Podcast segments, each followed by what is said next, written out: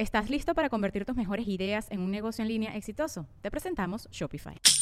Tal vez no lo sabías, pero nuestro podcast More Than Mamis es un negocio. Y lo comenzamos, por supuesto, para desahogarnos y hablar sobre la maternidad, no para convertirnos en expertas de ventas y del e-commerce. Así que sí, necesitábamos ayuda para vender nuestro merch y poner en marcha nuestra tienda. Por eso estamos tan contentas de usar Shopify. Regístrate con tan solo un dólar por mes en shopify.com barra sonoro, todo en minúsculas. Ve a shopify.com barra sonoro para llevar tu negocio al siguiente nivel. Shopify.com barra sonoro. Pues, ¿qué creen? Mi propósito de año nuevo para este 2023 va a ser que al fin me aprueben mi permiso de trabajo para poder ir a dar tours allá a Estados Unidos. Es que no te la dieron por tus búsquedas, tu historial, güey. Está bien raro. ¿De qué estás hablando? Yo la otra vez te chequé y tenías ahí. ¿Cuántas garrapatas se necesitan para jalar un trineo, güey? Eso no manches, güey. Es información que necesito, borre. Pues sí, pero bloqueala, güey, con NordVPN. Aparte, estás insinuando que las garrapatas fueron entrenadas por la CIA y no hay pruebas de eso, güey. Pues estás en como 10 mil listas de cosas raras allá en el gobierno gringo, por eso no te dan la visa. güey.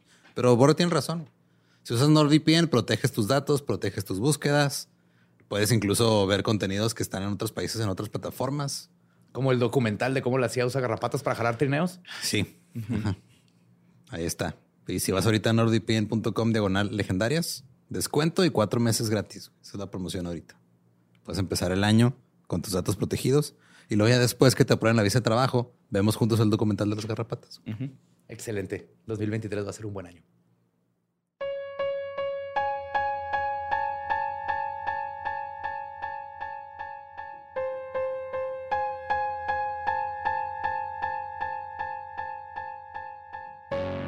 Estás escuchando Leyendas Legendarias, parte de Sonoro y Producciones sin Contexto. Y estás escuchando el episodio 200 de Yes. Leyendas Legendarias. El último del año, número Ajá. 200. Y aquí estamos en pleno año nuevo. Ustedes están lebra- celebrando con su familia. Nosotros estamos est- aquí en el estudio. De hecho, nos quedan 10 minutos para que sea año nuevo. Ni siquiera vamos a poderlo festejar porque vamos a estar leyendo estos, este episodio para ustedes porque los queremos y Pero no queremos que no tuvieran. el sábado. El sábado.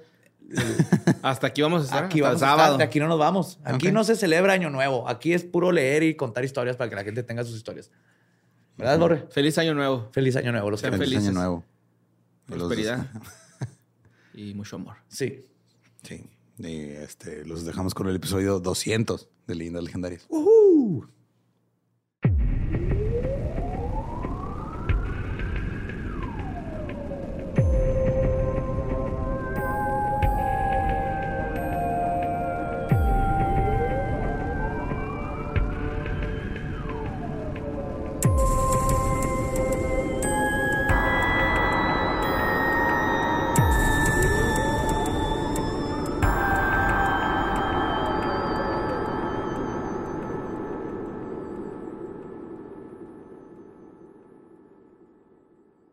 Bienvenidos a Leyendas Legendarias, el podcast en donde cada semana yo, José Antonio Badía, le contaré a Eduardo Espinosa y a Mario Capistrán casos de crimen real, fenómenos paranormales o eventos históricos tan peculiares, notorios y fantásticos que se ganaron el título de Leyendas Legendarias. Y ya es último episodio del año. Lo logramos. Lo y no nomás eso, es nuestro episodio número 200.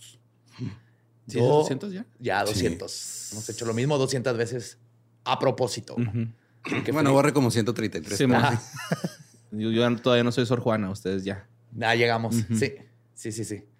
Este, entonces, para conmemorar el fin de año y nuestro episodio número 200, es momento de volver a la muy gustada sección que me gustó llamar el brevario bizarro, Ok. donde Ok. les voy a leer las pequeñas curiosidades que me topo en Wikipedia que pueden este, pensar todas las noches antes de dormir cuando sus cabezas los atormenten. Entonces, el brevario bizarro, volumen 2, porque quería concluir el año con algo happy y pendejo al mismo tiempo.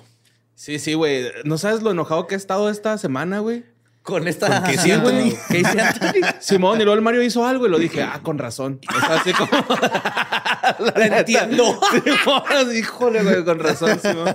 Pero la neta sí estuve emputado, güey. O sea, sí llegué con, con el coraje bien adentro, sin albur. Yo la Ah, neta bueno. llegué a, a ver clips del documental nomás para enojarme más y funcionó. Sí, estoy viendo que ella propone teorías de qué fue lo que pasó y sigue echándole mierda a su papá. güey. Simón. Está de la chingada. Pero por eso vamos a relajarnos, Por limpiar favor. el paladar y llenar nuestra cabeza de información innecesaria, pero muy bonita. Comenzando con Hannah Twinoy, quien fue la primera persona en ser asesinada por un tigre en Gran Bretaña. A mano armada. Con diabetes. ¿no? Le quiso bajar las azucaritas. Pero sí, imagínate todo lo que tiene que pasar en tu vida para que te mate un tigre Ujú, En Gran Bretaña, donde sí, no hay tigres. Ya te tocaba carnalito. Ajá, básicamente. Pues Tuanoy era una camarera, eh, camarera de principios del siglo XVIII que Creó traba- una tele a colores allá, pero inglesa, ¿no? Con acento inglés. o sea, trabajaba en el pub The White Lion en el centro de la ciudad comercial inglesa de Malmesbury, en Wiltshire. En 1703 llegó un menagerie, así se llamaban, una colección de animales salvajes itinerante parecida a un circo. Ok. O sea, había gente que llevaba así un trenecito lleno de animales para que los conocieran. Aquí ya hacen su desfile solos en el Estado de México. Salen tigres, salen pinches cocodrilos, güey. O sea, acá era para instalarse en el patio del pub. Entonces podías ir por una cerveza y Y luego ver animales, animales. salvajes. Ajá. El sueño, güey. Sí, güey. No ha sido un que circo pisteando, es lo mismo. Una bola de ebrios viendo animales salvajes. Entre los animales se incluía un tigre, al que se advirtió a Hannah que no molestara. No sé por qué le tuvieron que es el decir. pedo, güey. Le dijeron, no lo molestes. Y Pero fue a rascarle los huevos. literal le encantaba molestar al animal.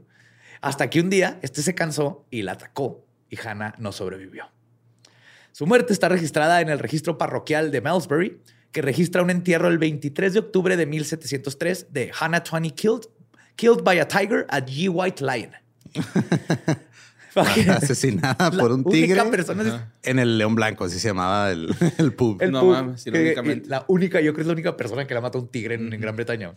Su lápida sobrevive en un rincón del cementerio de la abadía de Malmesbury, con un poema conmemorativo aludiendo a su muerte. Harán un tigre de ti. el eslogan, ¿no? Pues un anticuario registró una placa conmemorativa con más detalle en la iglesia del pueblo cercano de Hullavington, pero ya se perdió. Su lápida registra su nombre y muerte a la edad de 33 años, el 23 de octubre de 1703, sí estaba chava, con un poema que les contaba que dice, en flor de vida, ella es arrebatada de aquí, no tuvo lugar para defenderse. Tres tristes tigres el poema, no Nueva lengua. Porque Tiger Feroz le quitó la vida y aquí yace en un lecho de arcilla, hasta el día de la resurrección. Ups. Los epitafos, epitafios poéticos en las lápidas, de hecho, eran populares a principios del siglo XVIII, pero generalmente solo entre los ricos y célebres. Una lápida y un terreno en el cementerio de la abadía de Malmesbury para cualquier mujer que no pudo haber sido este, sacerdote o esposa de un sacerdote habría sido muy costoso, incluso sin contar con los servicios de un poeta. Pero les dio lástima porque la mató el tigre. Sí, sí, y, y- y creen que lo pagó o la misma iglesia o la Ajá. sacristía, pero sí fue así de que, pinche morra, pues hay que ayudarla aunque sea en, en la muerte por pendeja. Wow. Pero bueno, después de conocer a Hannah y su precaria muerte, vamos con una mujer a que al parecer no puedes matar. Julianne Kopke, nacida el 10 de octubre de 1954, también conocida por su nombre de casada Julianne Diller, es una bióloga y especialista en mamíferos germano-peruana. En 1971, cuando tenía 17 años, Kopke sobrevivió al accidente aéreo del vuelo 508 de Lanza. Después de caer 3.000 metros, 10.000 pies, mientras estaba atada a su asiento, la adolescente sobrevivió 11 días sola en la selva amazónica. Ah, es ella. Con razón me sonaba el nombre, Simón. Ajá. Sí, esa historia está pasada de lanza. ¿Sí la conocías? pues Kopke, yo te la voy a contar, bro. Ok. Qué bueno, qué bueno que viniste hoy. Kopke nació en Lima, Perú, en 1954, de padres alemanes que trabajaban en el Museo de Historia Natural en Lima. Era la única hija del biólogo Hans Wilhelm Kopke y la ornitóloga María Kopke. Cuando Kopke tenía 14 años, sus padres se fueron de Lima para estable- este, establecerse en Panguana, una estación de investigación en la selva amazónica. Se convirtió en una niña de la jungla y aprendió técnicas de supervivencia. No, sí, qué chido. ¿Qué? No, nada, güey. ¿La panguana? Sí. No, es que, o sea, yo me imaginé una narrativa así ya en mi cabeza, de esas que ya me fui yo por otro lado que nada que ver, güey. Nomás para un chiste bien pendejo de que a lo mejor los padres eh, vivían en Alemania, pero están teniendo problemas en su matrimonio y dijeron, vámonos a Perú a limar asperezas. y luego ya nació Hannah. Digo, ¿cómo se llama? Julie. Julie, ajá. La niña de la Y ya, jungla. bueno. o sea, Ah, yo estaba entreteniéndome yo solito, güey. En- Esto es Orto- una telenovela en tu cabeza. En, otorri- en orto... Ornitóloga. Ornitóloga. Estudian, Sí. estudian a los... Ornitorrincos. Ornitorrincos. Sí, ya me perdí, güey. A las aves, estudian a las aves. Sí. Vaya que tenían estudiar el pájaro. del señor. Sí. en la víspera de Navidad de 1971, Kopke abordó el vuelo 508 de Lanza. Kopke acababa de graduarse de la escuela secundaria. Su madre, María, había querido regresar a Panguana con su hija el 19 o 20 de diciembre del 71, pero Kopke deseaba asistir a su ceremonia de graduación en Lima el 23 de diciembre. Entonces, María accedió a que Kopke se quedara más tiempo y en cambio programaron un vuelo para la víspera de Navidad. Todos los vuelos estaban reservados, excepto uno con líneas aéreas nacionales, SA o Lanza. Su padre, Hans Wilhelm, insistió a su esposa que evitara viajar en la aerolínea porque tenía muy mala reputación. No mames. Es que sí, se pasan de lanza, por. Sin embargo, reservaron el vuelo. El avión fue alcanzado por un rayo a Ah, no medio cabrón, volar. Yep. La estructura comenzó a desintegrarse en el aire y cayó al suelo. Kopke se encontró todavía atada a su asiento, güey, cayendo tres kilómetros en la selva tropical peruana. güey. En el caso de Kopke, los expertos atribuyen el hecho de que estuvo sujeta al asiento del avión durante el descenso para su supervivencia, traía su cinturón. Sin embargo, sí se rompió la clavícula. Eso es lo que le pasó después de caer tres kilómetros. Pasó la mayor parte de sus 11 días en la selva tropical, abriéndose camino a través del agua. La improbable supervivencia de Kopke ha sido objeto de mucha especulación. Se sabe que estaba atada con un cinturón a su asiento, por lo tanto algo protegida y acolchonada, o sea, cayó sentada básicamente. Pero se cree que los, ex- los asientos exteriores a la fila, porque iba en medio, que de hecho permanecieron unidos al suyo como parte de la fila de tres, funcionaron como un tipo de paracaídas que fueron frenando su caída. ¿no? ¿Como planeando? Sí. Qué mamón, güey. Y el impacto, además, pudo haber sido reducido por la corriente ascendente de la tormenta eléctrica, más el espeso follaje en su lugar de aterrizaje. En otras palabras, de Sí, fue- superhéroe. Tuvo un Ajá. chingo de suerte, güey. Una en. Ajá. Más tarde, de hecho, también se descubrió que otros 14 pasajeros sobrevivieron al accidente inicial, pero murieron esperando ser rescatados. O sea, esta niña, como era niña selva, se levantó, me la pelan y se fue. se echó pólvora en la clavícula, pf, le prendió Ah, y luego se siguió. Ya sí vio Rambo. Simón se amarró una cinta con sangre de otro pasajero. Ah, y se llenó de lodo para que el Predator no la alcanzara. Es lo primero que yo hago. Si caigo en la selva, yo me voy a emparar de lodo porque ahí hay Predators. Así de Predators, Borges. O Simón. sea, cuando la gente se refiere a depredadores en la selva, no se refiere a esos, pero va. Ah, con razón se me hace raro que todos los depredadores estaban en las misiones. Después de recuperarse de sus heridas, Kopke ayudó a los grupos de búsqueda a ubicar el lugar del accidente y recuperar los cuerpos de las víctimas. El cuerpo de su madre fue descubierto el 12 de enero de 1972. Ella no sobrevivió. Y pues la doble historia de supervivencia de Kopke ha sido tema de libros y películas, incluida su propia autobiografía, When I Fell from the Sky, y un documental, Wings of Hope, del director Werner Herzog. Herzog, Herzog, Herzog. ajá, Herzog. ¿Lo narró él también? No sé, yo creo. Ojalá. Me- como me- O sea, habla bien raro ese güey, pero qué bonito narra documentales. Sí, súper. Y de hecho, él estaba interesado en contar la historia de Kopke debido a una conexión personal. Él estaba programado para estar en su vuelo en 1971, pero unos cambios de planes de última hora lo salvó de haber estado en el accidente. No mames. Ok. Ajá. Es como Seth MacFarlane, güey, que iba a estar en uno de los aviones que chocó Del contra... 9/11, Ajá, ¿verdad? Contra No, Torres mamón. Gemelas, Simón. Y también se salvó así por una chiripa, güey. Se le hizo tarde el avión, algo así. Ajá. Pues Kopke se, mudó- se mudó a Alemania, donde se recuperó por completo de sus heridas. Al igual que sus padres, estudió biología en la Universidad de Kiel y se graduó en 1980. güey. Recibió un doctorado de la Universidad Ludwig Maximilian de Múnich y regresó a Perú para realizar investigaciones en mastozoología, especializándose en murciélagos. Qué chido, ¿no? Simón. Dano quería especializarse en murciélagos. Pero tú les tienes mucho miedo. Ujú. ¿Cómo lo hubieran hecho? No sé. ¿Le construyes una casita atrás? Sí, ma. Su Batcave. Ajá, sí, sí, sí. Qué chingón. Pues hablando de accidentes que pueden ser considerados actos de Dios, hay gente que no está de acuerdo con este control divino y han interpuesto demandas contra Dios. Y esta es una lista de varias personas que han demandado a Dios. Que no se la llaman corte. oraciones. No, esta es una demanda legal. Por ejemplo, en 1970, el abogado de Arizona, Russell T. Tansey, presentó una demanda contra Dios en nombre de su secretaria, Betty Penrose, que buscaba 100 mil dólares en daños. Penrose culpó a Dios por su negligencia al permitir que un rayo cayera sobre su casa. Cuando Dios no apareció en la corte, Penrose ganó el caso. por defecto, ajá. Pero no puede cobrarle, güey. O sea, ¿quién le cobra los 100 mil dólares? Al gobierno, ¿no? No. O sea, ¿quién va a cubrir? Entonces Dios debe todavía esa lana. Sí, güey, por eso no se aparece. O sea, iba a venir, pero ya no se quiere aparecer aquí. Tiene un chingo de deudas. Por eso estamos como estamos. Por eso ya no viene. por eso, o sea, esa segunda venida la está retrase y retrase porque no quiere venir a enfrentar Sí, sí. a sus acreedores. Un Sus pie en la tierra y lo arrestan a la chingada, Sí, ¿no? güey. Ajá. Pues en el estado de Nebraska, los Estados Unidos, el senador estatal Ernie Chambers presentó una demanda en el 2008 contra Dios, buscando una orden judicial permanente contra las actividades dañinas de Dios, como un esfuerzo por publicitar el problema del acceso público al sistema judicial. La demanda fue desestimada porque Dios no pudo ser debidamente notificado al no tener un domicilio fijo.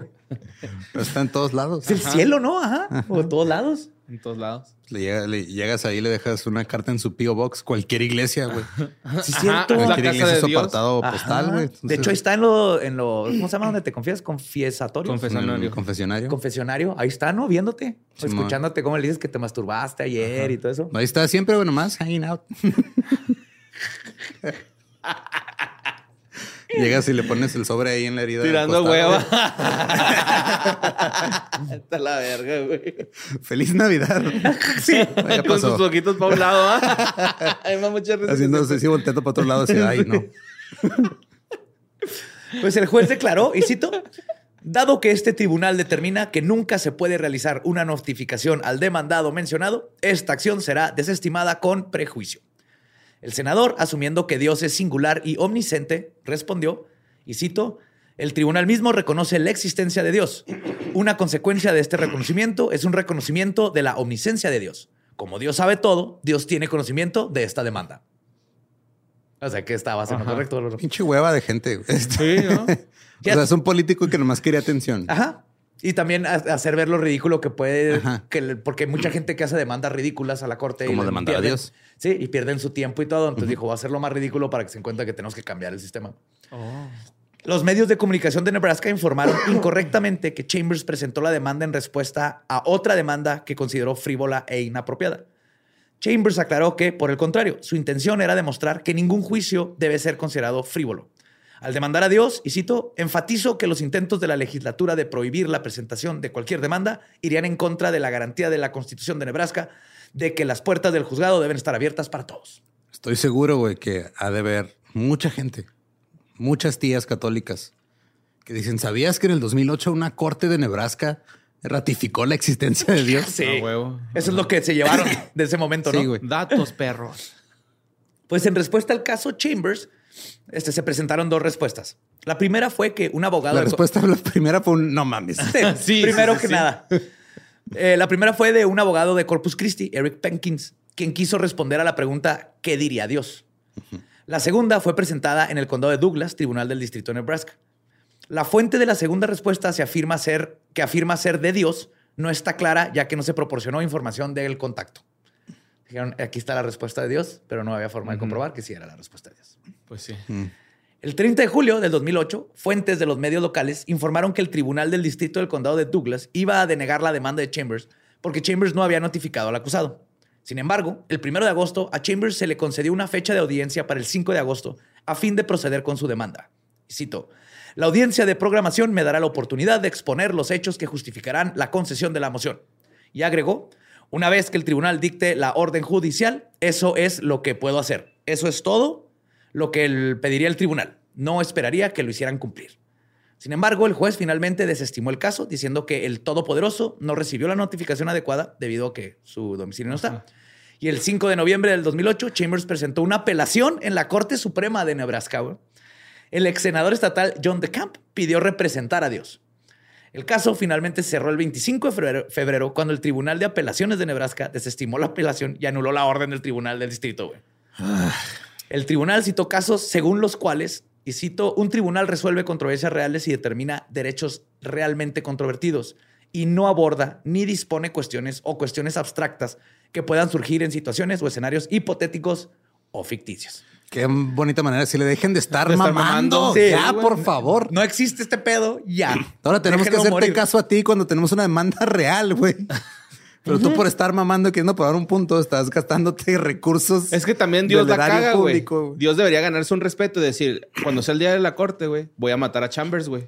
Me lo voy a traer para acá, güey. Pudo- se lo pudo haber matado, güey. Y a ver si alguien me vuelve a demandar, hijos de su pinche madre. Ajá, o pudo haber hecho que todas las plumas dejaran de pintar para que no se pueda hacer reportes y se cancela la corte.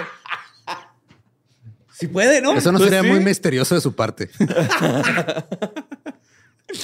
O darle diarrea a todos.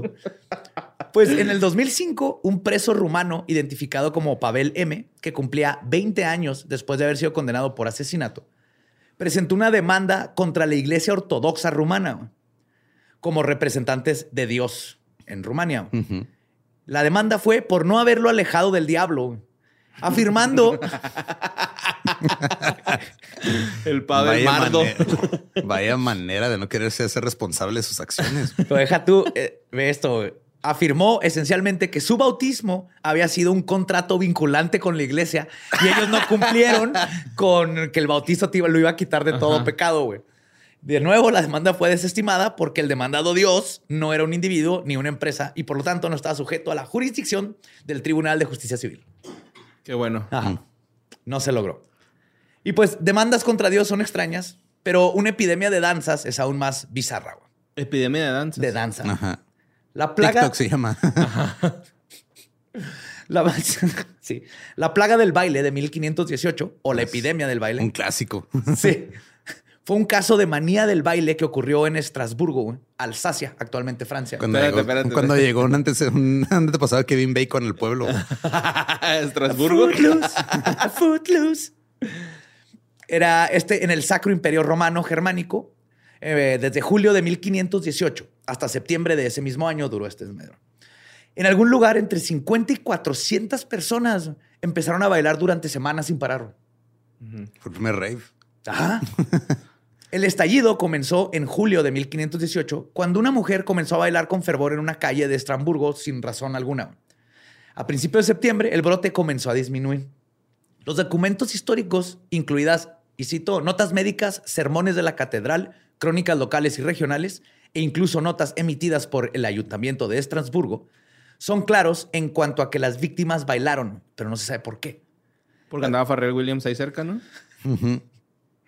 Y todo el mundo anda bien happy. Sí, güey. Pues las fuentes históricas están de acuerdo en que hubo un brote de bailes después de que una sola mujer comenzó a bailar. Y el baile no pareció disminuir, güey. De repente otro se unía y otro se unía. y otro- Parecía como estos este, DJ sets que todo el mundo trae audífonos. Simón. Y que nomás los ahí. Con lo terrorista. El primer Harlem Shake. Sí, el primer Harlem primer Shake. Flash Mob. Muchas cosas inventaron en 1518. Sí, estaban adelantados a sus tiempos, güey. Yo siempre he pensado que así como de repente ves acá güeyes que dicen, ah, voy a este, hacer una pieza de instalación de arte para que en miles de años, cuando Ajá. Lleguen otros humanos, piensen que adorábamos al cheto, güey. Ajá. Siento que es una mamada igual, así un, un- o sea, se juntaron, no tenía nada que hacer, es 1518, güey. ¿Qué más un performance, güey. Sí, güey, invéntate algo y luego pues, eh, se inventaron una broma para que en pinches 400 años digan, ah, unos güeyes en un podcast, güey, van a estar hablando de esta mamada como si fuera real. Cuando bailamos hasta que nos morimos. Pues de hecho, duró tanto tiempo este desmadre que la atención del magistrado y del obispo de Estrasburgo este, el- se dieron cuenta y finalmente intervinieron varios médicos Pero si vieron bien, que internaron. ¿Sí qué? si vieron bien, ¿Por qué? no tienen estrabismo en Estrasburgo. Güey, Yo también lo pensé, pero dije, Tú sí te contuviste. desde que Estrasburgo, güey. Interior. No- nunca dudes de ti, borre. No, es que yo estaba buscando también algo como que estrujo acá, pero no. Ok. Y Lo, No, tú después puedes- tú- estrabismo y lo no. Tú sigue no. buscando que estrujar. Pues intervinieron varios médicos que internaron a los afectados en un hospital, güey. Se dice que eventos similares a este ocurrieron a lo largo de la época medieval, incluido en el siglo XI, en Kolblick, Sajonia, donde se creía que era la causa de la posesión demoníaca o el juicio divino. claro. Una de dos, güey. O se les metió el diablo o Dios los está castigando. Ujú. O- Ya. Pero ahí nació el reggaetón. Ajá. No te creas la lambada, güey. Les Si hubieran fue el puesto diablo, Nelly- fue la lambada. Les ponían Nelly Furtado y dejaban de bailar, güey, con eso. ¿Qué tienes contra Nelly Furtado? No sé, güey. Como que últimamente me cae mal. ¿Antes te cayó bien? Sí, güey. Cuando estaba. Pero ella es como un ave. Sí, por eso. Me cae medio mal. Dejan ya. pasar a Nelly. Nelly si no le ha hecho mal a nadie. Sí, la neta sí. No, güey. Sí, poquito. En su Instagram se ve como una señora así, buen pedo. Nah, Yo digo que mata patitos. Leyenda legendaria no se hace responsable de ese comentario. Natalie, no, nosotros, Lolo y yo no creemos eso. Nelly, güey. Nelly, Natalie. ¿Ves? Confunde, güey. ok, entonces en, en el, en el siglo XV, en Ampulia, Italia, una mujer fue mordida por una tarántula. El veneno la hizo bailar convulsivamente, güey. No, lo hizo tener una convulsión. No, bailando. No, lo hizo tener una convulsión. Mientras bailaba. No. Sí. Eh, yo tenía un compa que dice, dijo que una vez ganó un concurso de baile así, güey, convulsionándose. Sí nos has contado eso. Simón. O sea, se Sí. convulsionó sin querer. Simón y ganó un concurso de baile, pero pues es que ese güey era bien mentirosote, ¿no? Sí, era el- su compa mitó- mitómano. Ya, Ajá. sí. No, no, no es mitómano, pero es que él se dedicaba a contarle historias a los traileros para que no se quedaran dormidos, güey. Entonces yo creo que se inventó esa. No, también se inventó lo de, de que eso es un trabajo. Sí. Eso no es un trabajo, güey. Esa fue la primera mentira que le creíste, pendejo. Apenas quiero decir, yo quiero ese Pues trabajo, güey sí. ¿Dónde, fi- ¿Dónde me contratan de cuentahistorias de trailero, güey? Pues eso haces, hay traileros que escuchan leyendas, güey. Ah, sí, sí. Mándale un saludo a los traileros, güey. Traileros, los amamos. Buenos viajes y gracias por traernos todas las frutas y verduras y PlayStation. Y no se metan cristal. Para eso hay cocaína. Hay que drogarse con responsabilidad, ¿verdad? Traer 30 toneladas ahí de cosas, sí. No, cristal. La única forma de curar la picadura era hacer este shimmy o sacudirse. Ujú. O sea, Ajá. Shake it. Ajá, Shake, shake, shake. Ah, entonces le tenían que poner outcast. Simón. Ajá. Y tener disponible el tipo de música adecuado, que era un remedio aceptado por eruditos como Athanasius Kircher. Entonces te tenían que poner un buen beat Ok. para que se te quitara el. Ajá. Yo creo que ya Ah, terminabas entonces el baile. Nelly, ¿no? Ajá. Shimmy, shimmy. Shake it. Jazz hands. Sí, sí, shake Y ya Me no hay curé. veneno. sí. Pinche tarántula. Sí, sí, Aguas sí, con sí. esa madre, te hace bailar. Otras explicaciones contemporáneas incluían posesión demoníaca y sangre sobrecalentada. Ando bien caliente, me dan Eran los doctores, ajá. Ajá. Sí, empezabas con la lambada o el baile prohibido, güey. De la lambada a la lamida. En dos pasos. Pues algunos creen que el baile podría haber sido provocado por una intoxicación alimentaria causada por los productos químicos tóxicos y psicoactivos del hongo cornozuelo del centeno. O sea, nomás andaba bien high y se puso a bailar. Es lo que piensan, que tal vez andaban bien hongos con ergot. ¿Te acuerdan del ergot, no? Que aparece comúnmente en los granos, como el centeno, que se usan para hornear pan. La ergotamina es el principal producto psicoactivo de los hongos ergotamínicos. Está relacionado estructuralmente con el fármaco dietilami- dietilamida del ácido lisérgico, LSD-25.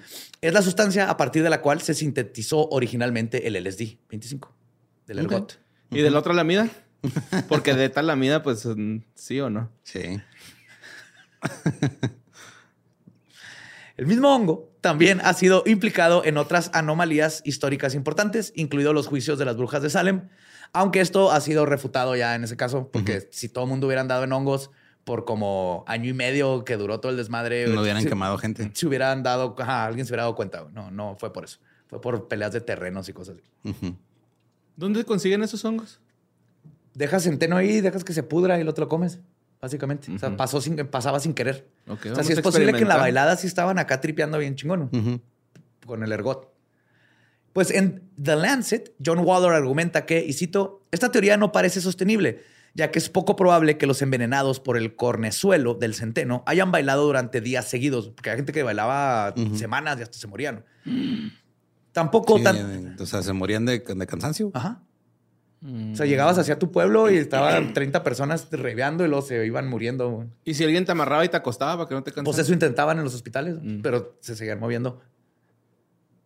Y la teoría del ergotismo tampoco explica por qué prácticamente todos los brotes ocurrieron en algún lugar a lo largo de los ríos Rin y Mosela, áreas unidas por agua, pero con climas y cultivos bastante diferentes. Entonces era algo en el agua. Más bien, no tanto en el ergot, porque eso es lo que tienen en común. Este podría haber sido un ejemplo florido del trastorno de movimiento psicógeno que ocurre en la histeria colectiva o la enfermedad psicógena masiva, que involucra a muchas personas que de repente exhiben el mismo comportamiento extraño. Como en las iglesias que todo el mundo se empieza a tirar, ¡Ah, guau, Sí, man. guau! porque los tocan, o que empiezan a hablar en lenguas. "Olea, magia, la mala, tocolea, la niara, camalani, ani, tole". Eso. No mames, va a llegar un alien ahorita. Pues este tipo de comportamiento. que se levantara chorontón. ¿no? Ac- Activado. Chorzón y Crispini se levantan y se van así. Ah, picho, ya te mamaste, güey. No Así le digas nos- así a la jefa de así no nos Crispini, así llevamos. llevamos, güey. Este tipo de comportamiento podría haber sido causado por niveles elevados de estrés psicológico, causado por los años despiadados, incluso por los estándares rudos del periodo moderno temprano, que la gente de Alsacia estaba sufriendo. En otras palabras, todo el mundo estaba hasta la madre, eran los medievos y así, todo está culero. Mejor me mato bailando. Ajá. Mm, Sí, como que explotas y te da la histeria de bailar. güey. Waller especula que el baile era psicosis inducida por el estrés a nivel masivo, ya que la región donde la gente bailaba estaba plagada de hambre y enfermedades y los habitantes tendían a ser supersticiosos.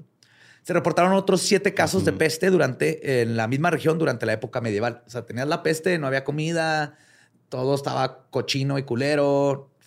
Christopher bailar. Walken nos pudo haber salvado, güey. Pero todavía no le recetaba más cowbells. Cowbells. Pues, Bailando. esta enfermedad psicógena podría haber creado una chorrea, le llaman, chorea, del griego corea, que significa bailar. Es decir, una situación que comprende movimientos involuntarios, aleatorios e intricados que revolotean de una parte del cuerpo a otra. Ah. Está bonito el significado de bailar, güey. Chorea, sí. Ajá. De hecho, sí, movimientos aleatorios e intricados que revolotean de una parte del cuerpo al otro. Ajá, eso es bailar. Está bien chido. En la Edad Media, las epidemias independientes de manía del baile que sucedieron en Europa Central, particularmente en la época de la peste, en la danza de San Vito, la danza de San Juan y el tarantismo. güey. Zambito.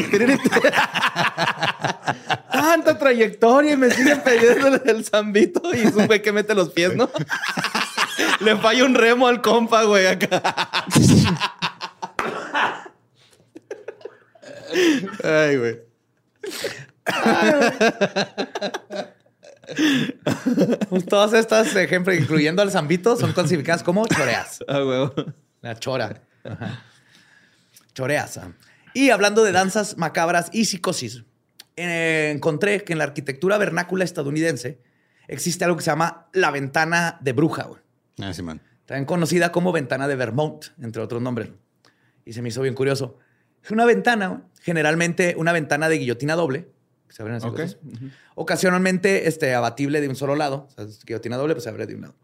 Colocada en la pared del hastial de una casa y girado aproximadamente un octavo de vuelta, está como a 45 grados. O sea, imagínate un techo así de, De pico. de pico y la ventana está así chueca y es una ventanita como este tamaño Ya. este, desde la vertical, dejándolo en diagonal con su borde largo paralelo a la pendiente del techo.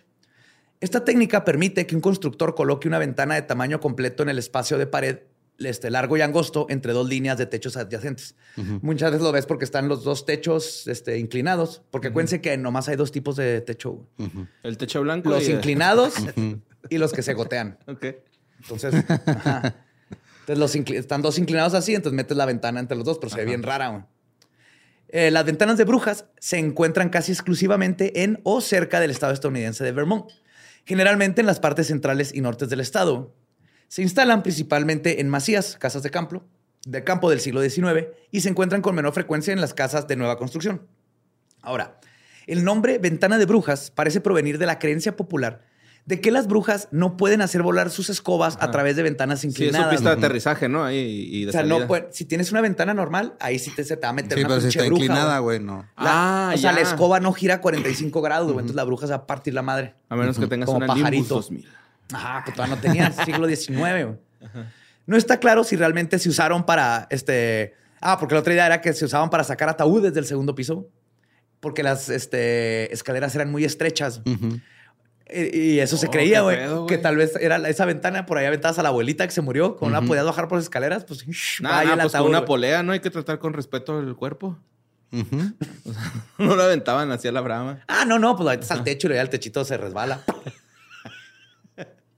Ok, va. pero va. no entraron brujas a tu casa. Ajá. Sí, no. Chocaban. Ajá. Y como sabrán, para hacer estos episodios me la vivo en librerías. Mi cosa favorita del mundo es el olor al libro. Pero no a todos les va bien con este olor.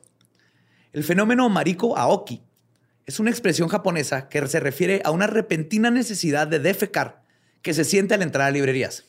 No sé si les ha pasado a Ah, ustedes. es cabrón. Eh, hablamos un Ajá. ¿vamos acá este trip, ¿eh? Sí, Sí, Simón. sí, sí, aquí lo traigo ya el efecto. güey. Ay, güey, qué rico. El fenómeno lleva el nombre de Mariko Aoki, una mujer que describió el efecto en un artículo de revista publicada. Tengo que cagar, pero no hay papel. Pásame cañitas. y el de leyendas, pero para leer. Ah, Disponible en todas sus librerías favoritas. Este, una revista publicada en 1985. Según el psicólogo social japonés Shoso Shibuya, las causas específicas que desencadenan la necesidad de defecar en las librerías aún no se comprenden completamente. También hay algunos que son escépticos acerca de si un fenómeno tan peculiar realmente existe. Y a veces se discute como un tipo de mito urbano. Pues es que, o sea, si, si, si es un pedo pavloviano, güey, de que cuando lees en el, o sea, cuando cagas y a lo mejor Se es cultural, así tan cabrón, de que ves libros y dices, ah, te tengo dan que ganas cagar. de cagar. O se te- Podría ser, Se porque hay mucha gente que le pasa. O sea, todo esto salió porque ella lo publicó y creyendo que era la única. O sea, dijo, esto es bien raro que me pasa. Como la nota marrón, si es neta, güey, o no. No, no, es fake, ni Es fake. Es fake. Pero qué vergas. Ajá, pero no, no existe. Pues la serie de procesos a través de los cuales estar en una librería conduce a la toma de conciencia de una urgencia defecatoria es algo que no puede explicarse desde una perspectiva médica como un único concepto patológico, al menos no en la actualidad. Espero que algún día la ciencia no crezca lo suficiente para decirnos, güey, es que tan ganas de cagar por el- la- las partículas que se desprenden del papel. I don't know. De acuerdo con una serie de discusiones sobre el tema, incluso sí se puede encontrar suficiente este, ejemplos que este fenómeno es real, eso sí. Es un concepto que será difícil considerar una entidad patológica específica. Como no, podrían, no le podrían poner, o sea, sa- sabe que existe, pero ahorita no se puede poner la enfermedad de Mariko Aoki. Es nomás un concepto. El término recibe su nombre este, por esta mujer y la revista en la que lo publicó era Hon no Sashi, que significa revista de libros. En ese ensayo relató cómo se dio cuenta de que durante algunos años caminar por una librería inevitablemente la hizo querer ir al baño. Los editores de la revista recibieron informes de otros lectores que, tuvieron experiencias similares y ahí es de donde sacan y acuñan el término el fenómeno Mariko Aoki.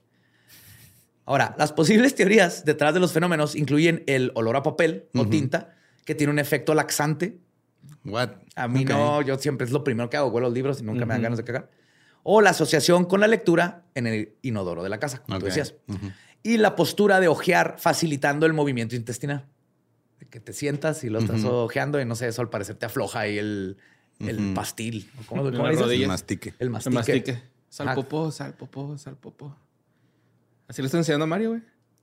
Que se, Se peguen las pega. rodillitas. Para que salgan los No, no les conté cuando estaba en un baño en un aeropuerto y había un niño en uno de los este, excusados y estaba este, 18, 17, 16, quiero decirlo, 3, 2, 1. ¡Ya terminé! Tenía un countdown para cagar el niño. Wow. Estábamos- habíamos varios meando, todos estábamos cagados de la risa, güey, porque no sabíamos por qué estaba contando. Dije, va a explotar una bomba, güey. Lo estaba cortando Ajá. el mojón, ¿no? Estaba contando. El chorizo, güey, lo estaba No, haciendo. me cago. ¡Ya terminé! Wow. Pues Gandhi podría hacer una campaña publicitaria, así como esas que les- me gustan, así con frases y todo. ¿Así? Pues sin embargo, la evidencia de estas explicaciones sigue siendo débil. Cagandi. Ahí está, ya se los regalé. Ajá. La hipótesis psicológica de que el efecto surge de sentimientos de tensión nerviosa ante toda la información representada en las estanterías es apoyada por ciertas figuras literarias. O sea, de que te abrumas de ver tantas cosas y tienes que. tantas cosas que aprender, Ajá. te cagas. Literal, te cagas. Ajá. Mariko Aoki relata que, y cito, estar en una librería durante un largo periodo de tiempo u oler el aroma de libros nuevos durante un largo periodo de tiempo desencadenará la serie de síntomas. Según Aoki, los síntomas pueden desarrollarse en tales situaciones independientemente del tipo de libro, ya sea el acuñar un tomo literario intelectual o al estar de pie para ojear o leer un cómic o manga. O sea, no estás, no Exento. importa si es este Oppenheimer o si es este Archie, te van a ganas de cargar. ¿Sí? Entonces sabemos que por lo menos la lectura no tiene que ver, o sea, el, el tema en sí. Aoki también señala que el fenómeno se puede reproducir más fácilmente, y cito, cuando está un poco estreñido o en la mañana después de tomar una copa. Ok. Entonces puede ser una forma de... de, Sabes de- que no he cagado en tres días, ahí vengo, voy a, voy a Sanborns. Voy a Veo los libros. Güey, por eso la gente caga en Simón. Sanborns. Sí, es cierto, Güey. Lo acabamos de resolver. el Y fenómeno el número uno de laxante, también venden México. laxante. Sí, güey, molletes les dicen. Sus laxantes. Pues en cuanto a los lugares donde se experimenta el fenómeno, los informes incluyen que, y cito, los síntomas son particularmente fuertes en una librería grande. Ocurre fácilmente en librerías en inglés. Puede ocurrir no solo en librerías que venden libros nuevos, sino también en librerías o bibliotecas de viejo. Y se da solo en bibliotecas. Y cuando el miembro del equipo editorial de una revista está en la sala de archivos de la empresa. O sea, por alguna razón es, es el volumen de libros, creo, lo que te hace Cagar. cagar. No, yo no podría trabajar en librería, güey. Pero si has entrado a librerías, ¿no? Y no te, da- no, no- no te da el Maoki. No, güey. No, a mí tampoco, nunca. Marico. Creo que a, marico, a sí, le pasa. Sí. Y no sabía, o sea, porque van varias veces en Barnes Noble y cuando le conté de este dijo, "Ah, a mí me ha pasado. Ok. No cada vez que entra a Barnes Noble, pero muchas veces que ha ido, le dan ganas de ir al baño. Y lo es que está al lado del, del buffet de comida china, ¿no? Acá. Del- deja tú del cafecito, entonces entras y huele a Ah, café ah, y libros. sí, y, mo. "Ah, quiero eso de... ¿Cómo se llama? De perfume. ¿no? Aromatizante. Sí, hay, aromatizante. ¿Sí hay? Yes. O sea, ahí este, o sea, el, el olor a café en las en muchas cafeterías comerciales como esas. ¿Se las es- echan? ajá, es este fake. Es branding, es branding aromático, güey. Cállate. ¿Nunca has visto esas güey. cajitas así blancas que de repente están en alguna pared? Es Ajá. branding aromático, güey. Tienen su propio aroma y de ahí lo sacan. güey. Es como el Glade, pero huele a Starbucks. Ah, qué hijos de su. ¿No sabían del branding No, aromático? güey, no. No, sabía de es los que esos carros. güeyes sí leen, güey. Sí, güey, el branding aromático es un, es un mercado que ya tiene un chingo de tiempo, güey. Que, o sea, hay olores muy específicos de ciertas tiendas que los, o sea, identificas. Como el Jetta que huele a Crayola, güey. Sí, ¿no? güey, O sea, pero son los Jetas viejos, los nuevos ya no huelen a Crayola, pero tienen un nuevo olor que no, nunca se les quita. Pero sí, los Jetas como 2000 y así ah, huelen huele a Crayola. Sí. Ese sí sabía que era by design. Ajá. Pues también hay casos en los que una vez que las personas salen de una librería por haber percibido una necesidad urgente de defecar, antes de que se den cuenta, los síntomas han disminuido. También se han identificado casos en los que el fenómeno no ocurre solo en librerías, librerías de viejo o bibliotecas, sino en lugares como tiendas de CD, videoalquiler y videojuegos. Ah, cabrón. Ok. De acuerdo con una encuesta en línea dirigida a mujeres trabajadoras de 22 a 34 años de edad, a quienes se les preguntó en qué situaciones tienden a enfrentarse con, y cito, un impulso repentino de defecación. Quiero que se... que Yo se- también, qué bonita encuesta, güey. Sí, güey. Güey, a alguien le pagaron por hacer esta encuesta. Sí, güey, mo. en encuesta. Mientras que se recibieron respuestas del tipo, este, y cito, cuando estaba parado en el tren, camión al trabajo, camino al trabajo, y cuando sentía nervioso antes de una reunión, se destacó particularmente la respuesta cuando estaban en una librería. Hmm. Sí, o sea, ellos no estaban buscando lo de Maiko, nomás preguntaron de en dónde ha sido el lugar más raro y hubieron muchos de- en la librería. Una nueva edición de 100 cagones dijeron. Muéstrame en una librería Pues se ha descrito que las circunstancias del momento con Marco Antonio Regir.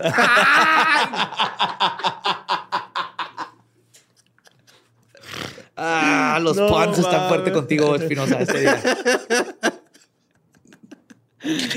Qué verga.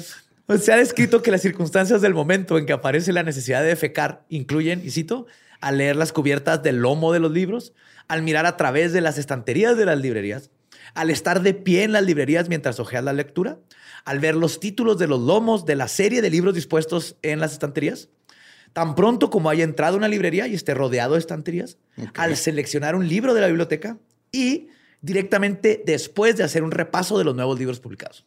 Ok. Está demasiado estudiado esto, Sí, güey. ajá. Cabrón. Otra persona que solía tener ganas de defecar cada vez que iba a una librería informó que los síntomas se resolvieron repentinamente inmediatamente después de comenzar un trabajo de medio tiempo en una librería.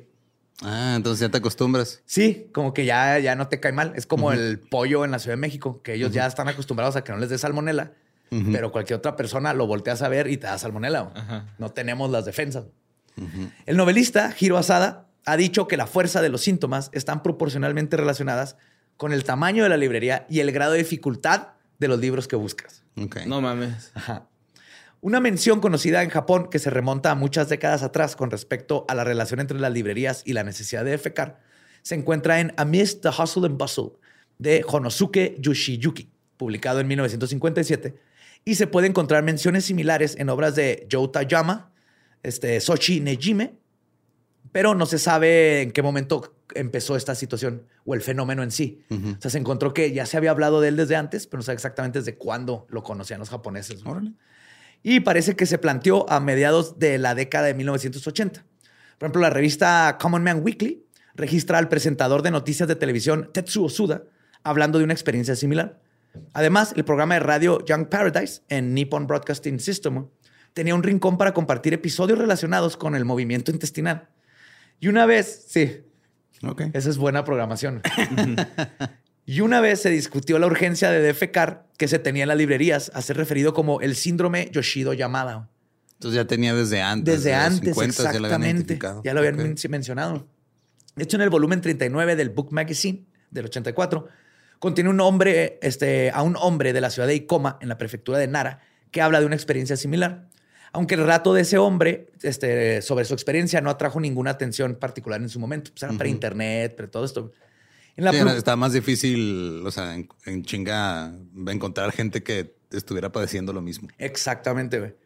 Y si bien en ocasiones ha habido una tendencia a ver la conexión entre las librerías y la necesidad de defecar como una leyenda urbana absurda, también han aparecido especialistas que han agregado una visión detallada del tema. güey. De modo que en la segunda mitad de la década de 1990 llegó a ser aceptado como un fenómeno realmente existente y esto es lo más importante y lo que tenemos que saber. Ajá. No es tu culpa si te defecas en la librería. ¿Sí? Esto es científico. Esto se puede considerar debido al impacto de los programas de televisión que se emitieron durante ese tiempo. De hecho, el tema se introdujo favorablemente en 1995 en el programa de televisión Lifestyle Refresh Morning. En su libro este, eh, Sign Language, Jerry Seinfeld describe la experiencia y bromea que las librerías deberían de incluir un baño por ese motivo. Pues eh, si tienen algunas, ¿no? Pues la mayoría. Digo, yo me estoy tratando de acordar porque digo, voy mucho a Barnes Noble, la, la- la que aquí en el paso. Pero nada más me acuerdo nada más de una vez que tuve que ir al baño ahí, güey. Sí, yo nomás he ido al baño, pero de pipí. Ajá. Sí, porque ya me vengo mirando desde antes. Yo- Pero curiosamente he cagado mucho en Michaels en la tienda esta para hacer cosas de manualidades y eso. Ahí sí he cagado varias veces. ¡Ah, guay! No sé. Tanta Están plastilina y... Ajá. Están limpios, ¿no? Sí, están bonitos. Sí. En vergas, adornitos. güey. tienen adornitos ahí. y todo. Recortar papel sanitario, ¿no? Mientras. Papel picado. Papel picado. Sí, lo heavy picado. Y pues ese fue el caso de quererte cagar en librerías. Ahora voy a un, a un caso que sí me tocó vivir en vivo. güey. un caso que fue tan notorio que se convirtió en un verbo. güey. El incidente en el que Lorena Bobbitt le cortó el pene a su ¡Oh, esposo, a huevo! John Wayne Bobbitt, Simón. El 23 de junio de 1993 en Manassas, Virginia. ¿Te sabes? Es el... No, güey. ¿No conoces a Bobbitt? No. Oh my God. Es que en prepa fue un big thing, güey. Yo estaba en prepa justo en el 93. Salió en la tele y todo. Te voy a contar esto. güey. Es una joya. Más quiero que sepas que, o sea, a partir de la semana que entra, el 93 fue hace 30 años. Oh shit. ¿Neta? Nah. Sí. güey. Wow. En el 93 no estás en la prepa, estás en la secundaria. ¿Era secundaria? Sí. ¿Te acuerdas? Ah, sí, me 12 gradué en el años. 99. Ajá. Fue secundaria. Ah, es que más bien en la prepa es cuando lo usábamos como verbo. Y por eso me acuerdo mucho de Bobbitt en la prepa. Pues Lorena declaró en una audiencia judicial que después de llegar a casa esa noche, su marido había abusado sexualmente de ella. Después de que él se fue a dormir, ella se levantó de la cama, fue a la cocina a tomar un trago de agua. Luego agarró un cuchillo de trinchar de 8 pulgadas del mostrador de la cocina, regresó a su habitación, retiró las sábanas y le cortó el pene. Después de eso, Lorena salió del apartamento con el apéndice amputado y se alejó en su automóvil. Después de un largo tiempo conduciendo y luchando por conducir con una mano, ¿Por qué no lo soltó? arrojó el pene por la ventana a un campo al borde de la carretera. Pues no lo soltó. Se lo llevó bien lejos y lo aventó a que aventó. nunca lo encontrara el esposo. Aunque a mí se me hace que hay una conexión, ¿no? Con tu pene. A veces que si te lo cortas y se lo llevan, lo puedes encontrar. Sí, es como el martillo de Thor, güey. Nada más extiendes tu pelvis y se regresa. Y es algo que no sea así como le metieron Mjolnir. tanto tiempo, Mjolnir. Chupa el Mjolnir. así como le metieron tanto tiempo en investigar cómo cagas en las librerías, creo que alguien debería investigar esa conexión. No sé cómo vas a conseguir a alguien que diga, ok, córtame el pene para ver si se me regresa como el tetón. Pero fue y lo aventó por la ventana. Eventualmente, este, después de aventarlo, se detuvo Lorena y llamó al 911, diciéndoles lo que había sucedido y dónde podían encontrar el pene. Se sintió mal. El pene de John fue encontrado luego de una búsqueda exhaustiva. Es que imagínate así, perros, güey, un helicóptero. Si no mames, Firula, y suelta eso. Nomás señálalo.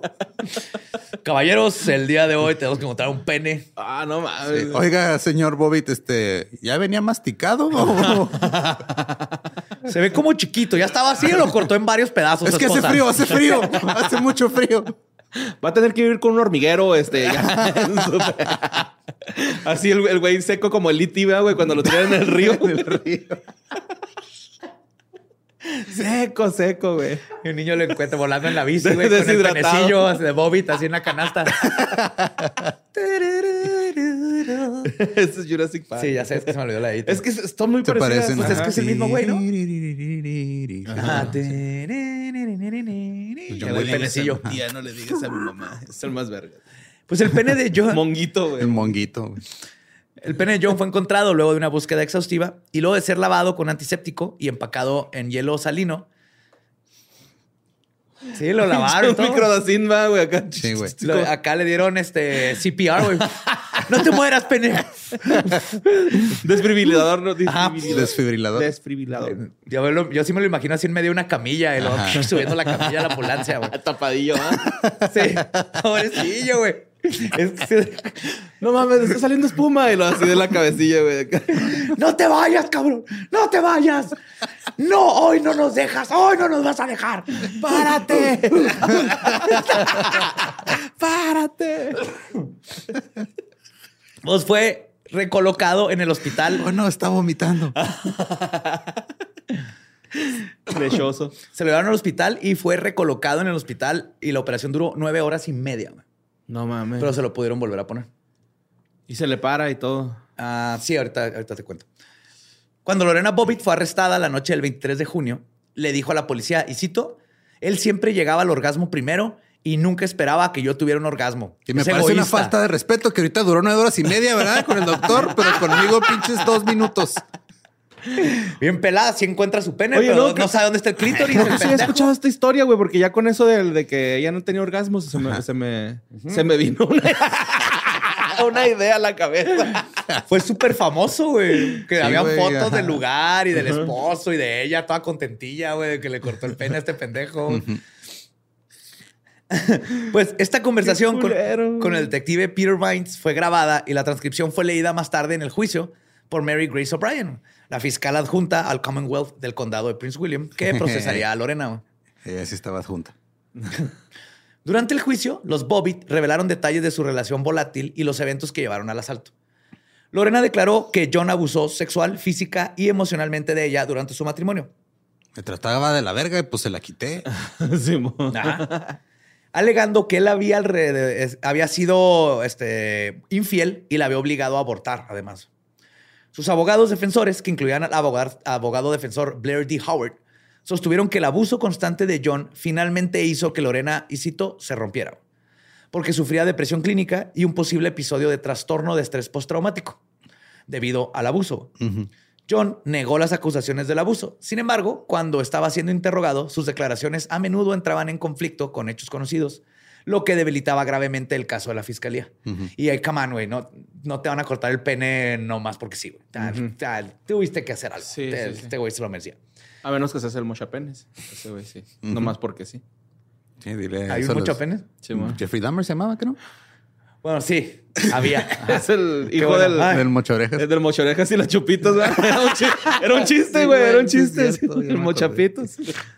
Pues Lorena testificó que John la había violado y maltratado físicamente en múltiples ocasiones antes de la noche del incidente, que carecían de estabilidad financiera y que él le robó las ganancias y gastó sus ganancias y sus ahorros, perdón.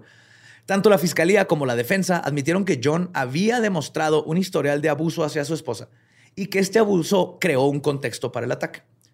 Testigos expertos de ambas partes declararon que, y cito, él la maltrataba. Ambas partes. Ajá. Digo, sí, es el pene. Yo creo que debe se ser muy triste, güey. otro, güey. Así que Luego al final llegó la defensa y dije, tenemos un, este, un testigo sorpresa y llega el pene así, en silla de ruedas. Vendado, ¿va? John, no la pasamos bien juntos, pero si eres un hijo de la chingada. La liguita del condón así de collarín, güey. Sí, con un cono, güey, para que no se chupe. Sí, güey, sí, güey. Ay, güey, esto va a sacar muchos memes, güey. Mucho, Suben mucho. muletas al estrado, güey. ¿Sabe el trauma que le costó a mis testículos así el pene? los güey. "Eh". Estuvimos juntos toda la vida hasta que saliste con tus mamadas. Perdón la expresión. Es hora de separarnos, John. Sí, te pasaste de verga y ve lo que pasó ahora. Hay, hay también un capítulo de Ugly Americans, güey, que el zombie pierde el pene y le tiene que pedir perdón porque está demandado o Ah, sí, algo ah, así sí, por el cierto. estilo. Ah, no me acordaba, sí es cierto. Era Sí, muy buena esa serie. Sí, Ajá, muy buena. Pues declararon, y cito, él la había maltratado física y mentalmente, que el abuso iba en aumento y que en 1993 ella vivía con miedo constante a él. güey. La estrategia de defensa enfatizó la acción de Lorena como una mezcla de autodefensa y locura temporal que constituye un impulso irresistible güey, debido al patrón de abuso y violación. Un testigo experto testificó que, y cito, Lorena estaba inmovilizada por una amenaza de John. Te encontraré, ya sea que estemos divorciados o separados, y donde sea que te encuentres, tendré sexo contigo cuando quiera. Eso le decía John. Ajá. Verga, güey. Pero después de que le mochó la No, antes, No, antes, o sea, era de- parte del abuso. Es para que te des cuenta de cómo ¿Era era el cienciólogo John, qué? güey. pues más tarde, John fue absuelto de agresión sexual marital por un jurado de nueve mujeres y tres hombres. Dio múltiples versiones de lo sucedido esa noche en cuestión, relatando en varios momentos a la policía y al juzgado que, y cito, no habían tenido relaciones sexuales, que Lorena había intentado iniciar relaciones sexuales, pero él estaba demasiado cansado, que había tenido sexo, pero él había dormido durante todo el proceso y que el sexo había sido consensuado. Ok. Es lo que él dijo. Después de siete horas de deliberación, el jurado encontró a Lorena no culpable debido a la locura que provocó un impulso irresistible de herir sexualmente a John. Como resultado, ella no podía ser considerada responsable de sus acciones. Según la ley estatal, el juez ordenó que Lorena se sometiera a un periodo de evaluación de 45 días en el Hospital Estatal Centro- este, Central de Petersburg, luego de lo cual sería dada de alta. En 1995, luego de seis años del matrimonio, John y Lorena concretaron su divorcio, al fin. Pues sí. Pues después del ¿Quién incidente. se quedó el pito? Lorena, ¿no? Después del incidente, John intentó generar dinero a partir de su renombre formando una banda, The Severed Parts, The severed parts, Ajá. las partes cortadas. para pagar sus crecientes facturas médicas ilegales. Ah. Sí. Aunque la banda no tuvo éxito y no logró generar suficiente dinero, quién sabe por qué. ¿No levantó? Les empezó a ir bien y perdieron la cabeza, ¿no? Se le subió. Es que no había cabeza donde subirse la fama, güey.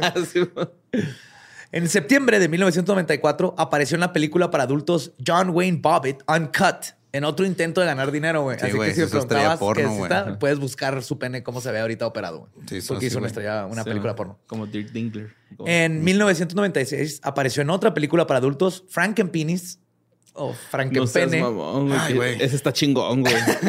también Está conocida bien, como Frankenpenis de John Wayne Bobbitt. Declaró en el 2018 que su pene volvió a la normalidad. John también acumuló un historial de acusaciones de abuso graves en otras relaciones amorosas y algunas condenas penales. O sea, es un hijo de la chingada. Sigue siendo un hijo de la verga. Ajá. Y para concluir, les voy a contar del corto pero espe- espectacular caso de Dusty, el gato cleptómano. No mames. Ok. Cleptómano es el que roba, ¿no? Sí, sí. Nacido el 20 de marzo del 2006, Dusty, un gato snowshoe, así le llaman una mezcla de gatos, fue un siamés con algo que salen sus patitas blancas, por eso les dicen snowshoes. Ah, ok. Ah, pues son, Me parecen este, que tienen calcetincitos. albinos. Sí. No, no, es de varios colores, pero sus patitas están blancas. Y todos se llaman muchos tienen una manchita aquí y parecen entre siamés con más esponjito. Ujú. Pero el punto es un snowshoe. Que vive en San Mateo, California. Él fue adoptado del Centro Peninsula Humane Society por John Chu y Jim Coleman. Sus primeros dos años de vida transcurrieron sin incidentes, incidentes, pero en el 2008 sus dueños comenzaron a notar que objetos domésticos que no les pertenecían aparecían en lugares extraños. Y comenzaron, a sospechar que su gato los traía a casa. Sospechas que eventualmente iban a confirmar. Sí, yo no Dusty- compré esa licuadora. A la verga. Bien pensado. ¿Te imaginas cómo le hace un gato para llevarse una licuadora? Güey, Dusty, ¿dónde sacaste esa tele? No, no, me la regalaron. Estaba afuera. Con una mochilita, alguien la tiró, ¿lo puedes creer? Sí. ¿Es aquí la gente en Estados Unidos? Es el de la taco, es el de la el de la Tacoma. El solo vino. El- Pues Dusty, güey, había robado o es acusado de robar. No, no es acusado, se lo robó porque sí sé. 16 guantes de lavado para autos, 7 esponjas, 213 paños de cocina, 7 Ay, paños güey, regulares. Nomás quería poner su negocio, güey. Quería poner un car wash. Un Ah, car pues, wash. A ver, 5 toallas, Ajá. 18 zapatos, 73 calcetines, 100 guantes, un par de guantes de estambre, 300 de la, 3 delantales, perdón, 40 pelotas, Ujú, 4 pares de ropa interior, un collar de perro. que quiero pensar que el gato fue y se lo quitó al perro. El perro más humillado de la Sí, historia, güey. güey. No le quiso avisar a nadie, güey. Sí, no mames. Seis juguetes de goma, una cobija, güey. Mm, ok. tres calentadores de piernas, dos frisbees, una funda para la cabeza de palo de golf, Ay, el Dusty. una máscara de seguridad, dos bolsas de malla, una bolsa de globos de agua, o sea, Ok. digo, toda la bolsa, güey, un par de pantalones de pijama, ocho trajes de baño y ocho objetos misceláneos. ¿De dónde lo sacaba, güey? De los vecinos, güey. De los vecinos. De toda la colonia. Ok. Ajá. Pero globos para agua, güey. Ajá. Sí, sí, Una una bolsa de globos. O sea, es que vienen. ¿Son más los- chiquitos o Sí, qué? los venden chiquitos y luego a veces que traen así como algo que lo pones en la manguera y los llena todos en chinga. Ah, ya, ya. ok. Pues se ganó el apodo de Klepto Kitty. Ah, Después de llevar a casa más de 600 artículos de los jardines que merodeaba por la noche. Sus dueños dicen que su robo récord es de 11 artículos en una sola noche. Ah, la ay, güey. Ha sido captado por la cámara, por una cámara, llevando a casa un brasier. Es la, es la única evidencia de él en vivo robándose algo. Traía un brasier, sí, un brasier. y fue a la casa. ¿Ahorita sigue vivo, Dusty? Gato. todavía anda por ahí, ya está más viejito. Ya est- estará reformado. Pues el gatito Klepto, no sé, güey, pero como O que ya lo hicieron senador. No seas mamón, güey. está bien adorable, Dusty. Pero güey. robó un chingo, güey. 600 chingaderas, más de 600. Ujú. Tus calzones, imagínate, tiene que ir con el vecino, así de que el vecino tiene mis calzones, están mis panties. Ah, imagínate la, o sea, si lo primero que se robó fueron unos calzones de mujer, güey. Imagínate esa conversación en la casa. güey. Oh, shit. Sí, estos que no, te los, te los trajo el gato. No, es que el, el gato se roba calzones de las vecinas. El brasier también, mira. Ahí está en video. Güey, qué pedo, mamón. Es un chingo de cosas, güey. Ajá. Yo no he robado tanto, güey. Qué bu- bueno saber eso, Borre. Ajá. Pero ahí está, mira, tienes competencia, güey. Tu- no. Ese debe ser como tu life goal, ganarle a Klepto Kitty. Sí, güey. El Dusty, güey. qué bonito. Qué Sí. verga. Está bien hermoso. Y pues esas fueron nuestras, mi- mis historias del bizarro. Deuce Compendio. Sí. Compendio. compendio, compendio. Bizarro. Sí, feliz año nuevo. Eh, feliz año. No mamen. Cumplan todo lo que han. Pero propuesto. la siguiente semana, la primera semana, todavía no, no está permitido no hacer nada. Empiecen sus, ¿cómo se llaman? ¿Propósitos? Propósitos. ¿La gente todavía hace eso? Yo lo hago. Este pongan- año no cumplí algunos. Hagan lo que yo, ponte propósitos peladas. Por ejemplo, me pongo propósito así, mañana me voy a tomar dos tazas de café en lugar Ajá. de tres. Y lo logro y listo, ya Sí, acabé con mi yo- año. güey. ajá. yo no ya logro todo lo que los pasa peladas. después. Simón. ¿Cuál era Ajá. uno de los pelados? Que ya llegar a 200 mil seguidores en Instagram y no lo logré. Eso no es un propósito, güey. Eso, Sí, sí es. eso es un deseo, güey. Ajá. Porque bueno, era una uva. Porque tiene Ah. que, o sea, tiene, No es- tengo yo- es algo que ajá. tengas que controlar tú, güey. Pues lo podría controlar haciendo unas cuentas fakes, pero. o unos bots, Entonces no pero. te falta compromiso con tus propósitos. Simón. Sí, sí pudiste haber hecho eso, sí, cierto. Pudiste haber comprado en la India, te venden este, likes Sí, y follows. Pero imagínate, qué miedo, güey. ¿Falos? Este Bob necesita un Bobby. Sí, un Bobby. Eh, el Bobby, Pero ya. ¿cuál es el verbo que se usa? Era como de cague, así que ah, eres un bobit. Ah, ok, ya. De que te la cortaron. Ajá. Simón. Y se usaba así como, ah, pinche bobit. Ah, Eres un bobit o por qué no quieres ir. Así. Sí, muy, saludable. cague. en los 90. Eran los noventas, ajá, güey. Era pobre ese cabrón. y el otro cague Si era... vas a hacerlo o no tienes pito porque te lo cortaron por abuso sexual. Así, what? Y de hecho el, el- el sinónimo era Farinelli también. Farinelli. Guachumar a la ¿Se gallina. acuerdan de Farinelli? No. Era un El este... castrato. El castrato, ajá. Un cantante de ópera muy famoso de Back in the Day. Ujú. que estaba castrado y por eso su voz estaba tan. No seas mamón. Ajá. De hecho, eso era normal que lo hicieran, que castraban a algunos para que su voz llegara muy alto. Pero él es famoso y entonces salió la película de Farinelli y entonces era otro cague, así que eres un Farinelli, pinche Farinelli. Ah, tú eres el novio del padre Amaro, ¿no? Así, los cagues. De escuela católica. cagues de escuela católica. wow. Padre Amaro. Sí, Criminal. Sí. Eh, pues, este, gracias por un año tan chingón. Sí, gracias por este año. Eh, gracias por todo lo que hicieron con el libro. Los shows en vivo. Los shows en vivo. con todo. Eh, viene un año todavía bien, bien chido. Estamos planeando nuevas cosas. Y pues, sigan escuchando y seguiremos escribiendo. Recuerden que nos conseguirán en todos lados como arroba leyendas podcast. A mí me encuentran como arroba ningún Eduardo. A mí como Mario López Capi. Y a mí me encuentran como Elba Diablo. Nuestro podcast ha terminado. Esto fue Palabra de Belzebub. Happy New Year.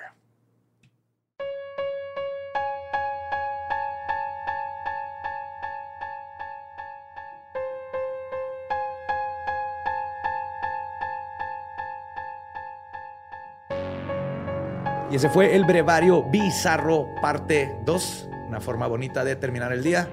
El día, el año. El año. Conociendo la existencia de Dusty. Y todo, sí. Y eh, que si no puedes cagar, ve a una librería.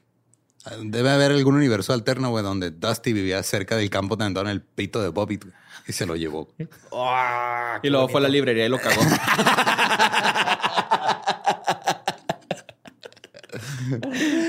Qué bonito pensar. Se puso a bailar esas probabilidades. qué bonito, qué bonito. Te queremos, Dusty. Ajá, y gracias a ustedes. También los queremos por 200 episodios. Los queremos más que Dusty, sí. A los primeros 200. Los amamos. Y pues el próximo año a darle a nuevas cosas. Simón.